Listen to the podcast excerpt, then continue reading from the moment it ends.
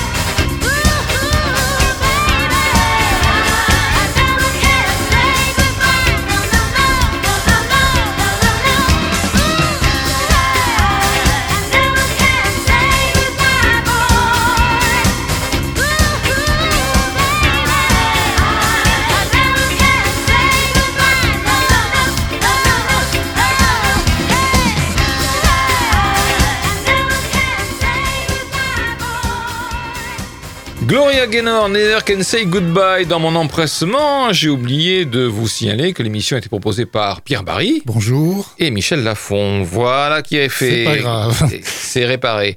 Et on commence justement par Les Cyclades, donc, euh, dans lequel on entend ce titre Never Can Say Goodbye. Les Cyclades, c'est un film de Marc Fitoussi. Marc Fitoussi, c'est un réalisateur, scénariste, dialoguiste français né en 74. Il a commencé par le court et le moyen métrage, et puis 2006, un premier long métrage, La vie d'artiste, avec Sandrine Kiberlin et Émilie Dequesne. 2010, Copacabana, avec Isabelle Huppert et Lolita Chama. 2011, Pauline Détective. Avec Sandrine Kiberlin et Audrey Lamy. 2014, La Ritournelle avec Isabelle Huppert et Jean-Pierre Daroussin. 2016, Maman à tort avec Émilie Dequesne. 2020, Les Apparences, un très bon thriller d'ailleurs avec euh, Karine Viard et Benjamin Biolay. Et puis là aussi à son actif des épisodes de la fameuse série 10%. Les Cyclades, eh bien, adolescentes, Blandine et Magali étaient inséparables.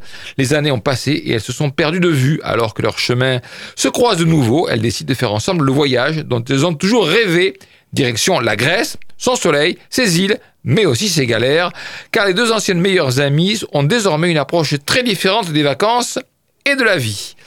Gilles Kerdron dans West France, Laure Calamy et Olivia Cotte forment un duo détonnant dans cette comédie irrésistible. Christine Scott Thomas fait aussi partie de l'aventure.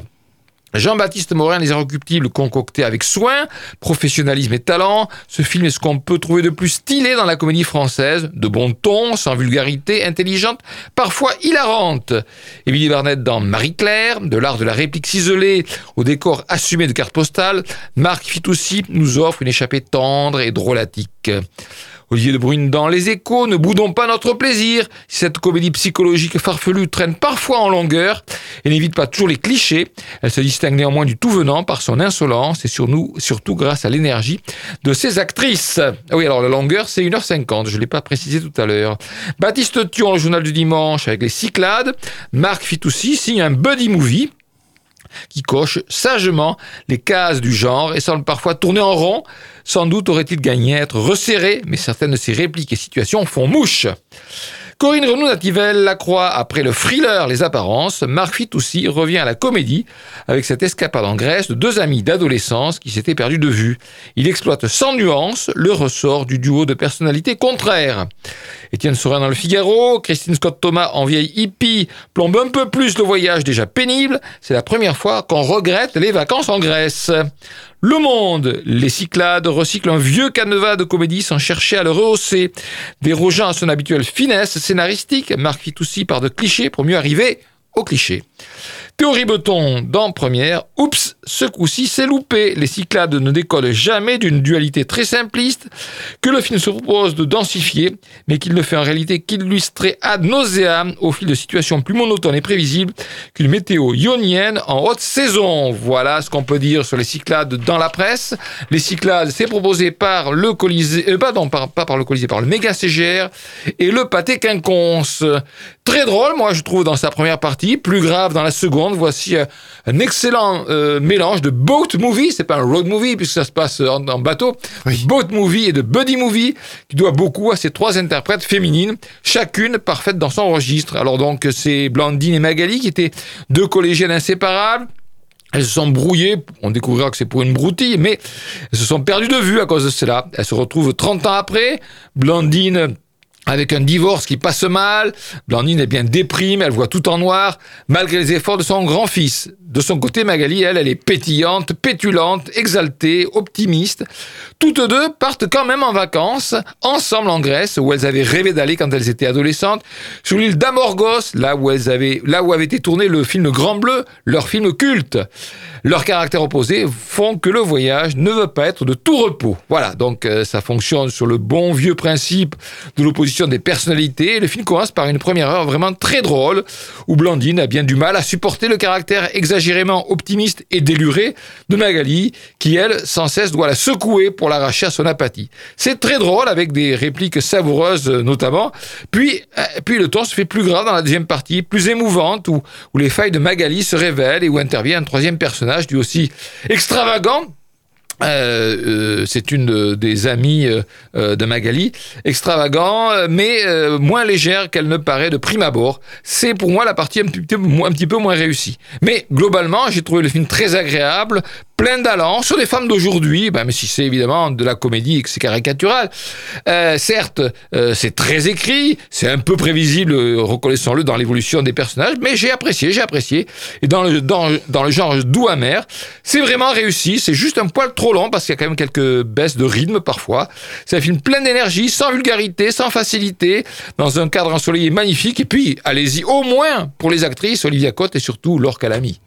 Les Cyclades, comme le titre l'indique, le film nous invite à une balade dans quelques-unes des îles grecques de la mer Égée, Amorgos, Santorin, Mykonos, pour n'en citer que quelques-unes. Cette comédie nous offre donc de magnifiques images de mer, avec en fil rouge l'amitié entre deux femmes, amies d'enfance qui se retrouvent environ 30 ans après, pour ce périple méditerranéen. L'amitié n'est pas toujours facile entre les deux protagonistes, disputes, jalousie pour deux femmes de caractère et personnalités fort différentes, Magali, interprétée par Laure Calamy, très extravertie, et Blandine, interprétée par Olivia Côte, très réservée. Je vous invite à aller respirer l'air de la côte avec ce film qui est loin d'être une calamité et qui résiste bien à la durée, près de deux heures. Oui, absolument, et c'est à voir donc au Méga CGR ou au Pâté Quinconce. Passons au Rascal. Les Rascals, c'est un film qu'on peut voir cette fois-ci au Colisée et au cinéaste, oui, oui, au Colisée, au cinéaste. C'est un film de Jimmy Laporal Trésor. Jimmy Laporal Trésor, réalisateur et scénariste, et c'est son premier long métrage. Auparavant, il avait réalisé deux courts métrages. Le film est interdit au moins de 12 ans. Il a duré 1h45. Les Rascals, une bande de jeunes de banlieue, profitent de la vie insouciante des années 80. Chez un disquaire, l'un d'eux reconnaît un skin qu'il avait agressé et décide de se faire justice lui-même. Témoin de la scène, la jeune sœur du skin se rapproche d'un étudiant extrémiste qui lui promet de se venger des rascals. Alors que l'extrême droite gagne du terrain dans tout le pays, eh bien, euh, la bande euh, va affronter des skins. Donc, cinématiseur, euh, cinématiseur, premier film, oui, mais des décors aux costumes en passant par la psychologie de la France de l'époque. Le travail de recherche est admirable et la reconstitution jamais scolaire et spectaculaire. La rédaction du Parisien, les rascals nous plongent dans une guerre de bandes haletantes. Libération Sandra Onana, avançant avec brio entre un romanesque spectaculaire et un réalisme sans concession, le film retrace la montée des violences et du racisme entre bandes rivales du milieu des années 80, un souffle de fraîcheur sur le cinéma. Xavier Le Herper dans l'Obs, découvert avec son court-métrage Soldat Noir, Jimmy Laporal Trésor, continue à ausculter une société en proie à ses démons xénophobes et ses relents colonialistes dans ce premier film pugnace à la mise en scène rageuse. Laurent Gianté les 7 jours, certains personnages manquent de nuances, mais la reconstitution soignée et la vitalité de mise en scène stylisée sont enthousiasmantes, aussi haletantes que percutantes. Et c'est le même avis chez Jérémy Couston dans Télérama, un film coup de poing, dans tous les sens du terme, sur la banalisation du mal. Étienne Sorin Le Figaro, si le scénario s'égare à force de vouloir labourer tous les terrains, social, politique, ces rascals ne manquent pas de style. Le Monde, ce teen movie où les HLM ressemblent à des appartements de Palm Beach et où les histoires d'amour sont à peine croyables, s'épuise dans une approche didactique de la montée de l'extrême droite en France. Thomas Borez en première, la mise en scène parvient jamais à s'affranchir des dictates du film d'époque avec une esthétique bien trop clean pour convaincre et un scénario binaire qui offre au final, au mieux maladroit, qui offre un final, pardon, un final au mieux maladroit, au pire réducteur. Donc vous voyez, c'est assez partagé pour ce film Les Rascals que proposent les cinéastes et que propose le Colisée. On est donc au milieu des années 80. C'est un film qui parle de rivalité entre bandes, qui parle aussi de vengeance et de vengeance de vengeance. Voilà. Hein. les Rascals, bien, ce sont cinq jeunes de banlieue. Ils sont antillais ou issus de l'émigration. Ils sont potes depuis l'enfance. Ils vivent un petit peu en marge, un petit peu insouciants dans leur quartier, euh, faisant de temps en temps une virée à Paris où euh, ils vont se confronter à une bande de skinheads qui, au départ, veulent se venger d'une agression commise euh, sur le frère d'une jeune fille qui, elle, euh, ce frère avait tabassé un des jeunes rascals quand il avait 10 ans. Voilà, bon, c'est un peu compliqué, mais ça se comprend très facilement. Voilà, donc un film qui ne prend, moi je trouve pas vraiment de risque, hein, car aujourd'hui, qui s'amuserait dans le milieu artistique et du cinéma en particulier à être du côté de l'extrême droite? Euh, Je vois pas. Bon, donc on assiste à un film qui évoque une époque où on assiste à une montée de l'extrême droite, mais comme toujours, hein, sans se demander les raisons de cette montée extrême droite, on constate une montée d'extrême droite. Évidemment, les skins sont des brutes épaisses au raisonnement primaire, mais je trouve que le réalisateur euh, est bien indulgent aussi de son côté avec les rascals. Mais bon, c'est son film, il fait ce qu'il veut après tout. Hein. Alors, si on essaie de donner un avis sur le film, on a un film euh, sous la forme d'une chronique, euh, un film que j'ai trouvé sans grand relief, euh, assez anecdotique. Alors certes, les jeunes acteurs font preuve de beaucoup d'énergie, de beaucoup de dynamisme. Les phénomènes musicaux de l'époque sont bien vus. C'est la fin du punk, par exemple, c'est les débuts du hip-hop, mais euh, ces phénomènes musicaux constituent essentiellement l'arrière-plan de l'histoire, son contexte, et ce n'est que vraiment dans la dernière partie que le film prend une dimension peut-être plus intéressante, même si sans nuance, comme l'ont remarqué certains critiques. Et puis, il y a cette manie euh, qui m'agace, moi, à vouloir parler du passé avec les lunettes d'aujourd'hui. C'est toujours un peu facile, euh, bon, mais c'est comme ça, c'est un tic de beaucoup de films aujourd'hui. On parle du passé avec le regard d'aujourd'hui et forcément, on trouve ça scandaleux, euh, on dénonce, mais c'est facile de dénoncer aujourd'hui euh, des choses qui se sont passées il y a 20, 30 ou 40 ans. Le contexte n'était pas le même, les façons de penser n'étaient pas les mêmes, etc., etc. Bref, Les Rascals, je suis très mitigé sur ce film. Je ne dis pas que c'est un mauvais film du tout, loin de là, mais euh, bon, un petit peu mitigé sur ce film qu'on peut voir au Colisée ou au cinéaste. Par contre, le film qu'on peut voir uniquement au cinéaste, c'est La Ligne. La Ligne, c'est un film d'une réalisatrice, scénariste euh, qui doit être d'origine allemande ou autrichienne, Ursula Meyer. Elle est née en 71, elle a commencé par des courts et des moyens métrages. En 2002, Pas les flics, pas les noirs, pas les blancs, un documentaire. Ensuite, des films, un film 2002 également, Des épaules solides, inédit. Et puis 2008, Home, euh, Home comme une maison, hein, euh, avec Isabelle Huppert et Olivier Gourmet, et 2012, L'enfant d'en haut, avec Léa Seydoux et Cassé Motet-Klein. Alors, la ligne, de quoi est-il question dans ce film d'une heure 43 après avoir agressé violemment sa mère, Margaret, 35 ans, doit se soumettre à une mesure stricte d'éloignement en attendant son jugement. Elle n'a plus le droit pour une durée de trois mois de rentrer en contact avec sa mère, ni de s'approcher à moins de 100 mètres de la maison familiale. Mais cette distance qui la sépare de son foyer ne fait qu'exacerber son désir de se rapprocher des siens, chaque jour la voit revenir sur cette frontière aussi invisible qu'infranchissable. Ah, voilà la ligne. Le Parisien, la ligne est magnifiquement mise en scène, scénarisée et interprétée. Famille, je vous hais, je vous aime, je vous quitte, je vous retrouve, je vous pleure, je vous fête, je vous embrasse. Jacqueline Nakache dans Positif, la ligne est un film complexe et dur, plus difficile à aimer sans doute que Home et l'enfant d'en haut, mais il confirme la place remarquable qu'occupe désormais Ursula Meyer dans le cinéma contemporain. La rédaction du West France, Ursula Meyer, propose un audacieux portrait de jeune femme violente dans une relation d'amour-haine avec sa famille. Sa réussite doit beaucoup à son interprète principal et co-scénariste, Stéphanie Blanchou.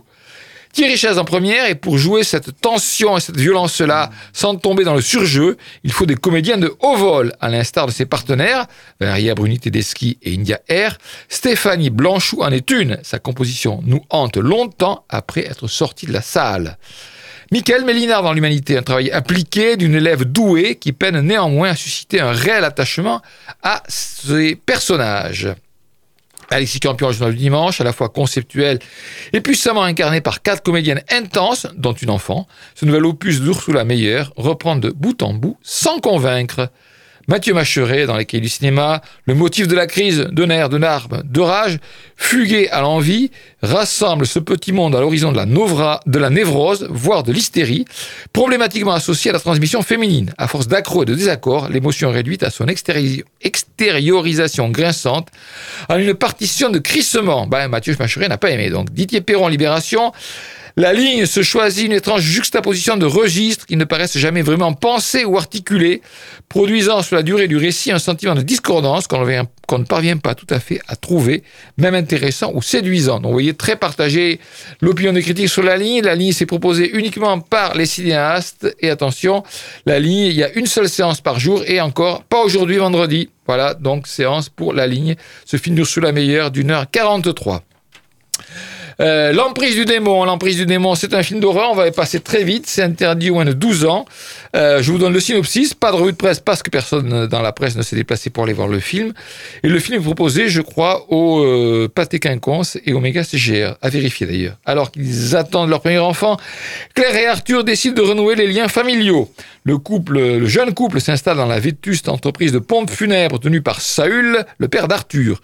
Mais l'arrivée d'un mystérieux cadavre va les faire basculer dans l'horreur.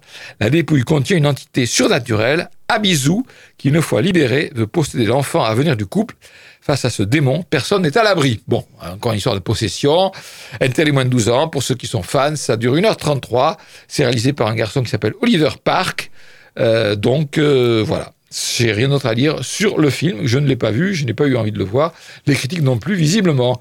Allez, on passe à une deuxième pause musicale. Ça n'est pas dans l'immensita qu'on entend ce titre, et pourtant c'est un titre italien, Il mio rifugio. On se souvient de l'avoir entendu dans Tandem de, Richard de Patrice Lecomte et Il mio rifugio. C'est une chanson de Richard Cocciante, vous connaissez ça par cœur. Vous allez entendre ça sur Radio Alpa 107.3 FM Le et c'est un titre qu'on entend dans Les Cadors.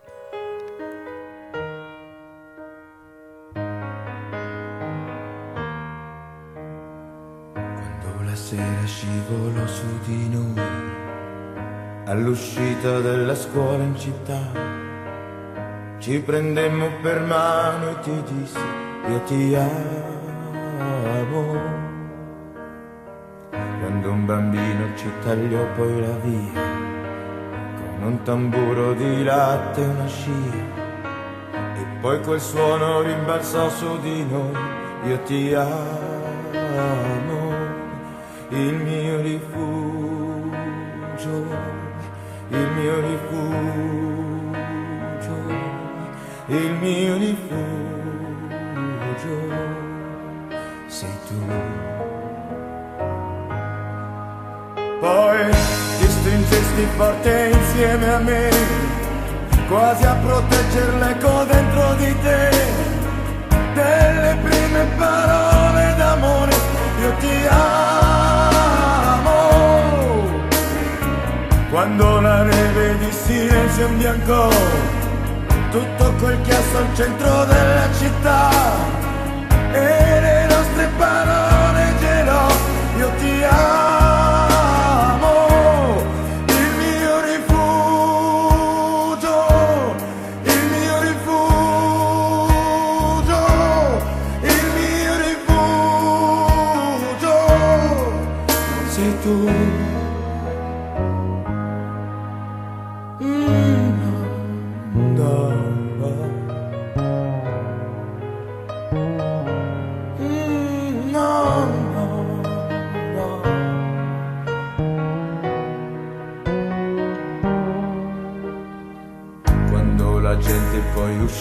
teatri di fumo e rose coprì i nostri passi che contammo di baci mai dati io ti amo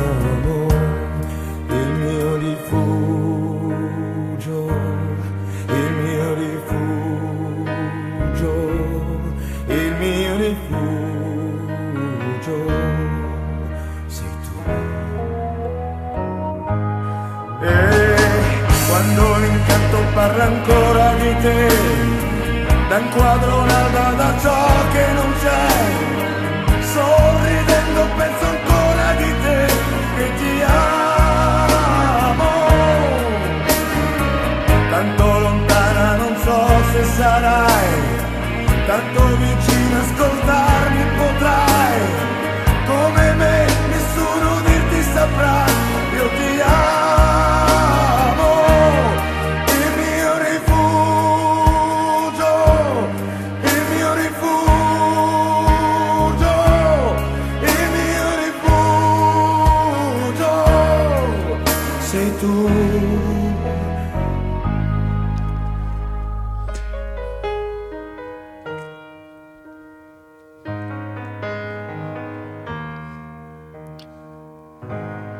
Richard Cocciante, Il mio rifugio, on entend ce titre dans Les Cadors. Et eh bien justement, c'est le moment de parler des Cadors. Les Cadors, c'est un film qu'on peut voir au euh, Pathé Quinconce, Omega CGR, c'est un film de Julien Guetta, réalisateur et scénariste.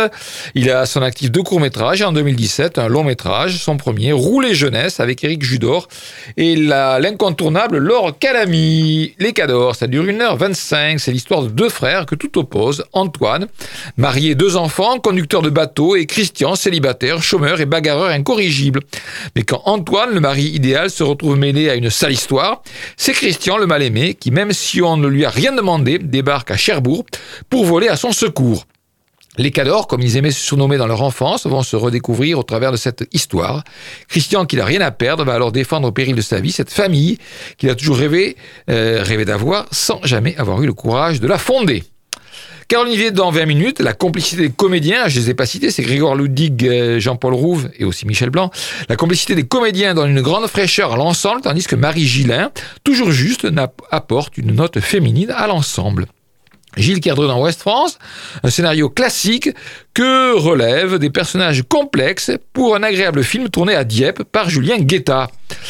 Le Figaro, Jean-Paul Rouve bouleversant de justesse dans le second film de Julien Guetta, comédie douce amère, qui raconte l'indéfectible amitié entre deux frères sur les docks de Cherbourg.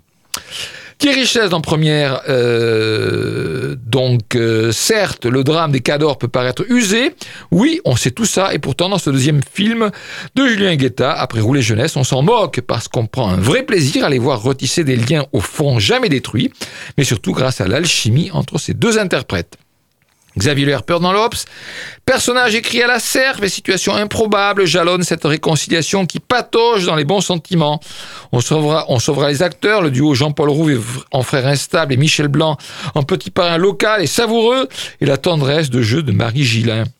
Camille Aucher dans la croix, Jean-Paul Rouve et Grégoire Ludig incarnent deux frères que tout oppose dans un film qui peine à trouver son équilibre et manque de subtilité.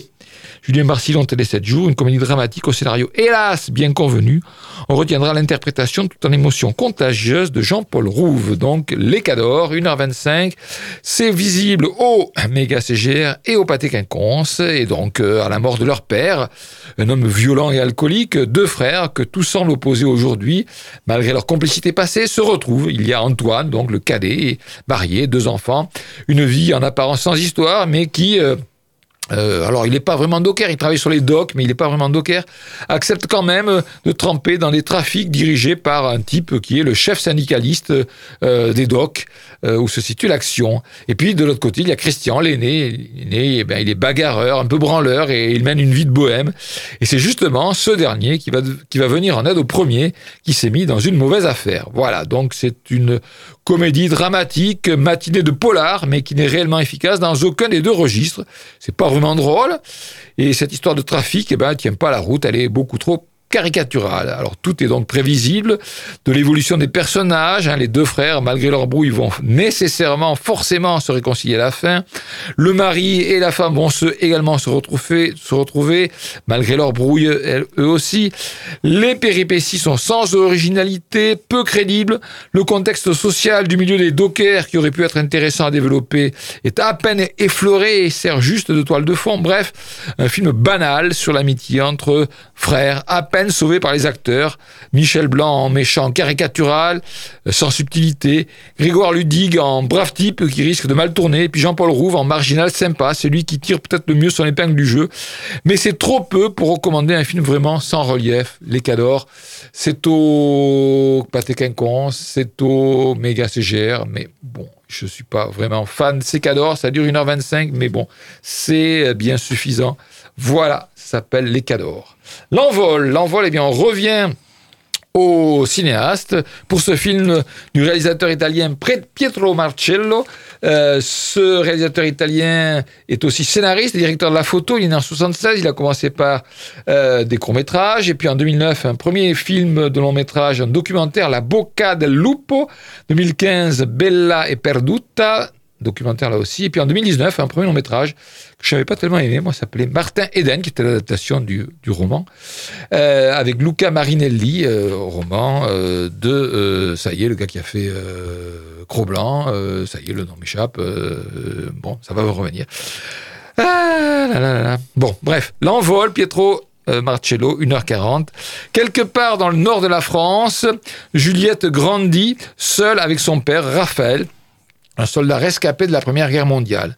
Passionnée par le chant et la musique, la jeune fille solitaire fait un été la rencontre d'une magicienne qui lui promet que les voiles écarlates viendront un jour l'amener loin de son visage. Juliette ne cessera jamais de croire en la prophétie. Voilà. Alors, 20 minutes, Caroline Vier, Juliette Jouan, débutante remarquable, habite l'envol de Pietro Marcello. Actrice et chanteuse, la jeune femme épate par son naturel. Renan Cros, cinématiseur romanesque, doux, délicat, toujours au bord du réel, tranchant et du fantastique qui élève, cet envol généreux et imprévisible a une beauté indescriptible quelque part entre le passé, le présent, le rêve et la réalité. Ça doit être ça la magie du cinéma. Jean-Baptiste Morin, Les Irrecuptibles, film hors des sentiers battus, l'envol nous sort progressivement de la boue, des tranchées, de la campagne, pour nous entraîner dans des hauteurs magiques, les ors du ciel, de la beauté, de l'art et de l'innocence, conclut euh, Jean-Baptiste Morin par magique. Le Parisien, on est d'abord dérouté et puis on comprend peu à peu que ce beau film est un conte libre sur la résilience et l'espoir et on accepte ce changement de ton grâce à des comédiens remarquables. La jeune Juliette Jouan d'un charme fou pour son premier rôle, est entouré des impressionnants Raphaël Thierry et Noémie Lvovsky. L'Obs, euh, en dépit de son exigence formelle, l'envol peine à s'envoler, sauf à accepter ce que les uns qualifieront de poésie et les autres de naïveté. Muriel Joudet Le Monde, à force de rêver à tout ce qu'il peut être, l'envol a finalement du mal à savoir ce qu'il est vraiment. Et enfin, Théo Ribeton en première. La cuisine est réussie, le tableau est beau et vivant, mais on cherche tout de même en vain un pas de côté, une pointe d'ironie, une réponse à la question pourquoi faire ça en 2023 voilà, ça s'appelle L'Envol. C'est proposé par les cinéastes et c'est euh, une durée d'une heure quarante au cinéaste. L'envol a droit à une ou deux séances par jour. De Humanis Corpori, je le cite juste ce film parce que vous ne pouvez pas le voir. Et oui, il y a une seule séance dans la semaine elle était hier jeudi à 20h30. Donc, euh, je le cite, c'est un documentaire et je vous cite juste de quoi il était question. Peut-être que la semaine prochaine, il y aura à nouveau une séance pour ce film, mais cette semaine, c'est terminé. Il y avait une seule séance, c'était jeudi à 20h30. C'est un documentaire d'une durée d'une heure 58. C'est interdit moins de 12 ans avec avertissement. Il y a cinq siècles, l'anatomiste André Vézal ouvrait pour la première fois le corps au regard de la science. De Humani Corporis Fabrica ouvre aujourd'hui le corps au cinéma. On y découvre que la chair humaine est un paysage inouï qui n'existe que grâce au regard et aux attentions des autres. Les hôpitaux, lieux de soins et de souffrance, sont des laboratoires qui relient tous les corps du monde. Il paraît que c'est assez dur à supporter, euh, ce qu'on voit dans le film. C'est interdit au moins de 12 ans avec avertissement. Mais je répète, ce film, peut-être la semaine prochaine, y aura-t-il à nouveau une séance. Mais pour cette semaine, eh bien, moi, si j'en fais, si je fais foi au dépliant des cinéastes, eh bien, ça n'est plus possible de le voir. Il y avait une seule séance et c'était jeudi à 20h30. On passe donc à Swing Rendez-vous. Swing Rendez-vous, c'est euh, un film de Jérôme Barry. C'est proposé uniquement par le cinéma Méga CGR. Ça dure 1h30. Théodore, un jeune parisien timide, découvre l'existence d'une chanson au pouvoir surnaturel, un vieux standard jazz des années 20, qui agit comme un élixir d'amour sur la personne qui l'entend. Souhaitant charmer Amandine, qu'il croit être la femme de sa vie, Théodore part à la recherche de la partition. Son enquête le mène à New York où il rencontre des musiciens de la communauté swing qui l'aideront dans son aventure. Alors, je vous dis, c'est de Jérôme Barry. Jérôme Barry joue, je pense, le rôle principal. Et euh, il y a aussi Tatiana Eva Marie et Esteban. Esteban, je le connais. Bon, mais les autres, je ne les connais pas. La rue de presse les deux critiques. Le Monde, cette comédie romantique aux accents naïfs, nous attache au personnage principal, écumant les lieux pour trouver la détentrice de la fameuse chanson Sound of Love. Une multitude d'aventures l'attend, mais l'on peine à s'accrocher au récit qui souffre d'une certaine monotonie. Et Estelle Aubin en première, swing rendez-vous ralenti, radote, patauge, s'empêtre dans les clichés, alias le parisien romantique rêvant d'amour et encore d'amour, dont il aurait voulu se rire. Eh bien, Estelle Aubin conclut par le terme gentillet. Swing rendez-vous, 1h30 et le film proposé au méga CGR. Peu probable qu'il y ait beaucoup de monde pour aller le voir. D'ailleurs, j'ai un doute. Je ne sais pas si c'est au méga CGR ou au. Ou euh, Oui, non, c'est au méga CGR, c'est ça, absolument. Euh, non, non, non, non, non, non, non, non, non, ça doit être au Colisée. Ça doit être au Colisée. Excusez-moi, c'est au Colisée. Je, je viens de vérifier. Swing rendez-vous. Au revoir le bonheur. Là, cette fois-ci, c'est sûr, c'est Omega CGR puisque c'est là que je l'ai vu. Au revoir le bonheur, c'est un film euh, québécois d'une heure 47 réalisé par Ken Scott. Ken Scott, vous le connaissez peut-être. Alors, euh, peut-être pas en tant qu'acteur, réalisateur, scénariste, peut-être.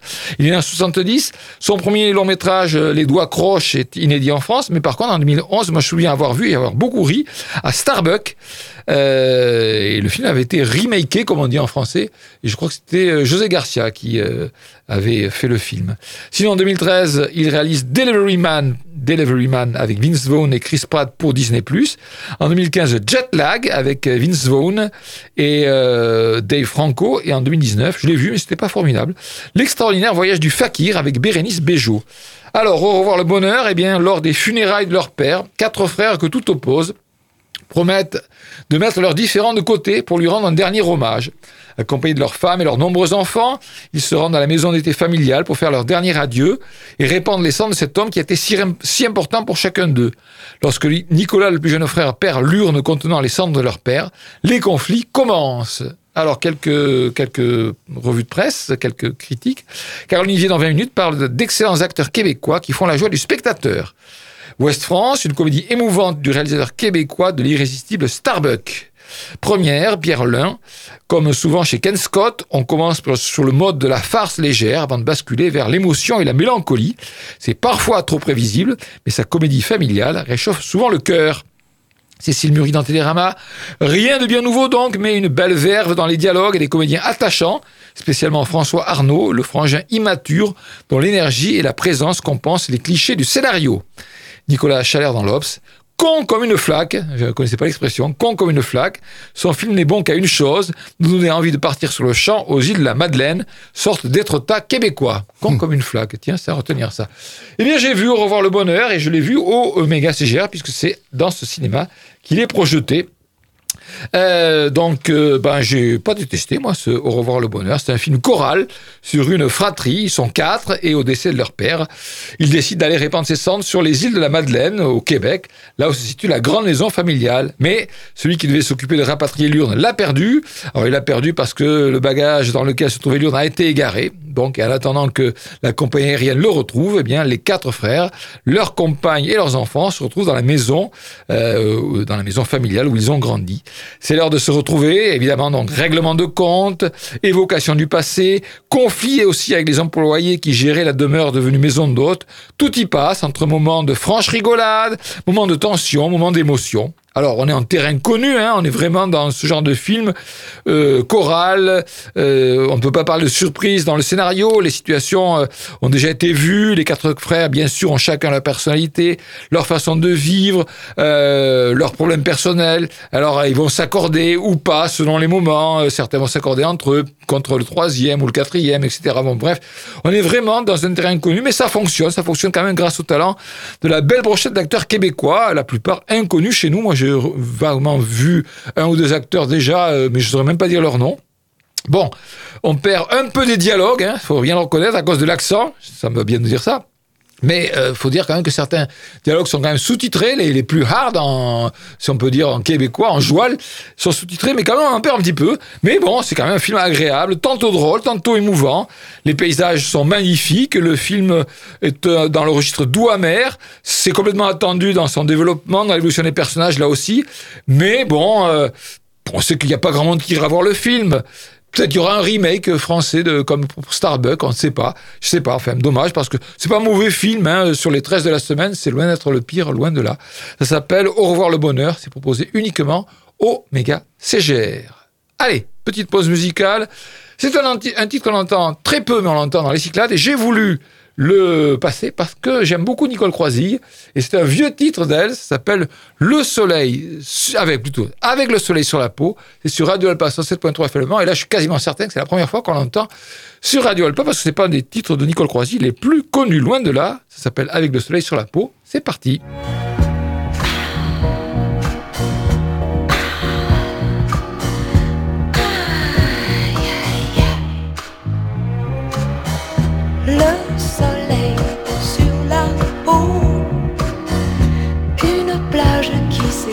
roubado.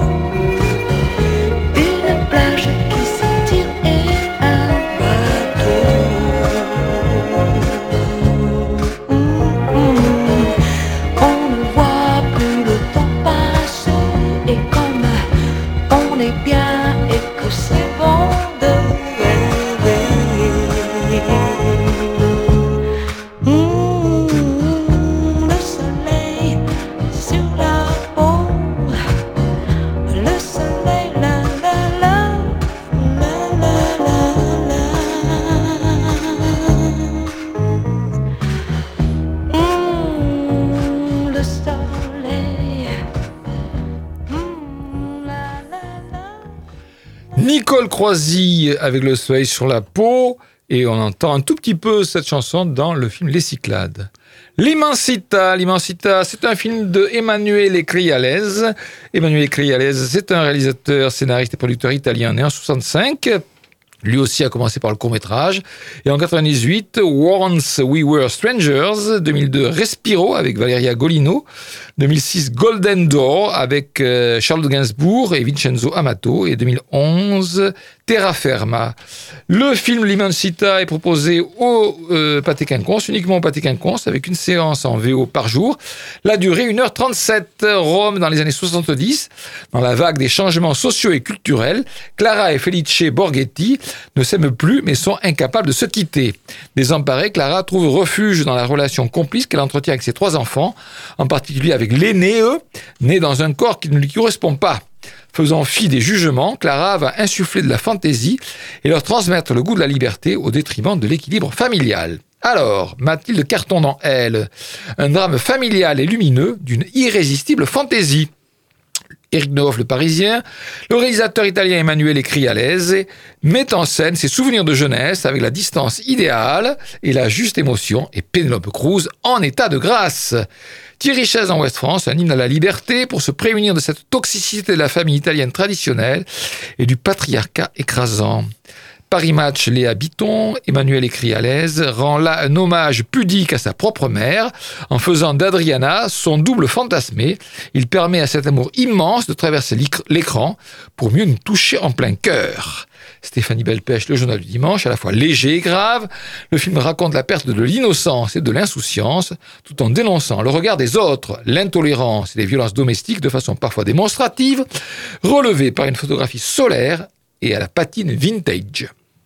Xavier Le Herper dans l'Obs, violence conjugale, société machiste et quête du genre structure le nouveau film de l'auteur de Respiro, enfant prodige du nouveau cinéma italien, mais n'ayant rien signé depuis 11 ans.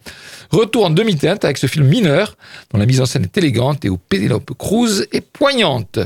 Adrien Gombeau dans Les Échos, Mélo sans surprise, le nouveau film d'Emmanuel écrit à l'aise, est transcendé par d'irrésistibles décors 70s, une bande de son pop et l'irruption volcanique de Penelope Cruz dans le cinéma italien. Marco Usal dans du cinéma, l'Immensita déroule lourdement. Ces sujets très actuels, toxicité masculine, questionnement sur l'identité sexuelle, en les arrobant dans une sauce vintage clinquante et sucrée.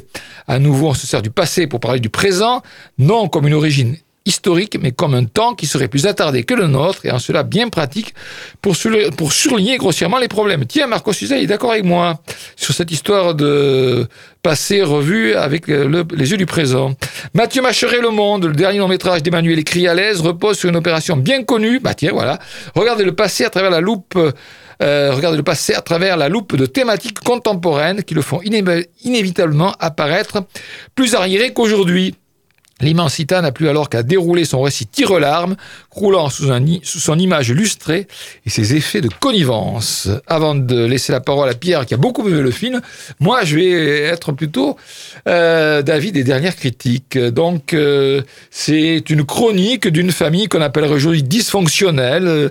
Clara, c'est une, une, femme, mère de trois enfants, dont l'aîné, une fille, veut qu'on la considère comme un garçon. On dirait aujourd'hui quelqu'un de transgenre. Alors, euh, Clara, elle est femme au foyer, elle a un mari sans égard pour elle, qui la trompe sans vergogne, la frappe, euh, la force. Bref, euh, on a un couple au bord de l'explosion, mais divorcé, il n'en est pas question, le mari ne veut pas en entendre parler. Donc petit à petit, bien Clara va tomber dans la dépression. Un film très personnel sans doute, en bonne partie autobiographique, où Crialès distille sans doute ses souvenirs, réunion familiale, engueulade du couple devant les enfants, questionnement sur l'identité. Voilà, c'est un film qui fustige le patriarcat, mais bon, rien de plus, sans grande surprise. Moi, j'ai pas été extrêmement touché, même si évidemment on ne peut que compatir au sort de cette femme humiliée qui se réfugie dans l'amour de ses enfants. Mais encore une fois, comme l'ont fait les deux dernières critiques que je viens de citer, je reprocherai au film de parler du passé avec les yeux d'aujourd'hui. C'est une tendance qui m'agace, je l'ai dit tout à l'heure, et donc je le confirme. Mais je sais que Pierre va euh, relever euh, l'Immensita et va vous inciter à aller le voir. Ouais, nous sommes à Rome dans les années 70. À cette époque, on est encore loin de parler de IL, de genre ou de transidentité. Pourtant, c'est le thème, enfin selon moi, du film où la fille de Clara interprétée par Penelope Cruz, merveilleuse en mère poule, Clara voudrait être un garçon. Adriana se fera donc appeler Adri par sa propre mère tolérante et compréhensive, une mère d'ailleurs délaissée et maltraitée par un mari exécrable. Sa seule raison d'exister est donc ses enfants, et notamment Adri. Ce film d'une heure trente passe comme une lettre à la poste, oui, c'est mon coup de cœur de cette semaine. Même si en parlant de Penelope Cruz, j'ai préféré quand même compétition officielle. Ah oui, c'était excellent, compétition officielle. L'Immensita, c'est proposé donc par le Pâté Quinconce, avec une séance en VO minimum par jour. Rewind and Play, c'est un documentaire d'Alain Gomis, réalisateur, scénariste et monteur né en 72. Il avait réalisé déjà des longs métrages. En 2001, La France, L apostrophe A FRLNCE, 2007 Andalusia, 2011 Aujourd'hui et 2017 Félicité. Il y a aussi à son actif quelques téléfilms. Rewind and Play, ça dure 1h05, c'est un documentaire. On est en décembre 1969. Telonius Monk arrive à Paris. Avant son concert du soir, il enregistre une émission pour la télévision française. Les rushs qui ont été conservés nous montrent un Telonius Monk rare, proche et en proie à la violente fabrique de stéréotypes dont il tente de s'échapper. Le film devient la traversée de ce grand artiste qui voudrait n'exister que pour sa musique et le portrait en creux d'une machine médiatique aussi ridicule que révoltante. Le film proposé par les cinéastes, attention, pas de séance tous les jours, il n'y en a pas par exemple lundi prochain. La presse a beaucoup aimé, c'est Thierry Méranger dans le Cahier du cinéma. L'ambition démesurée du projet de Gomis dépasse de loin toute visée militante, jump cuts, compression sonore et silence malaisant qui enchassent, qui enchassent les instants de grâce du film, sont avant tout les échos de la déconstruction rythmique, mélodique et harmonique de la musique de Telenius Monk. Nicolas Genex, positif. L'intelligence du montage consiste à se jouer de la chronologie, des rythmes et des figures imposées en train de se construire. Ici un ralenti, là un fragment réitéré. Il s'agit de capter un peu de ce que ressent Monk et presque de l'aider rétrospectivement par le son et par l'image. Le Monde, en remaniant ses rushs dans un long métrage resserré et nerveux, installant une certaine tension, Alain Gomis redonne une un espace à Thelonious Monk en montrant comment celui-ci tente de résister à son interlocuteur. Et enfin, Marion Michel dans Télérama, à partir de Rush retrouvé de l'émission Jazz Portrait, le réalisateur Alain Gomis compose un documentaire ironique et bouleversant. Bon, je suis pas un grand fan de jazz, donc je me suis pas allé voir le film. Surtout que euh, il y avait des horaires très très compliqués pour le voir. Une séance par jour et encore pas tous les jours au cinéaste.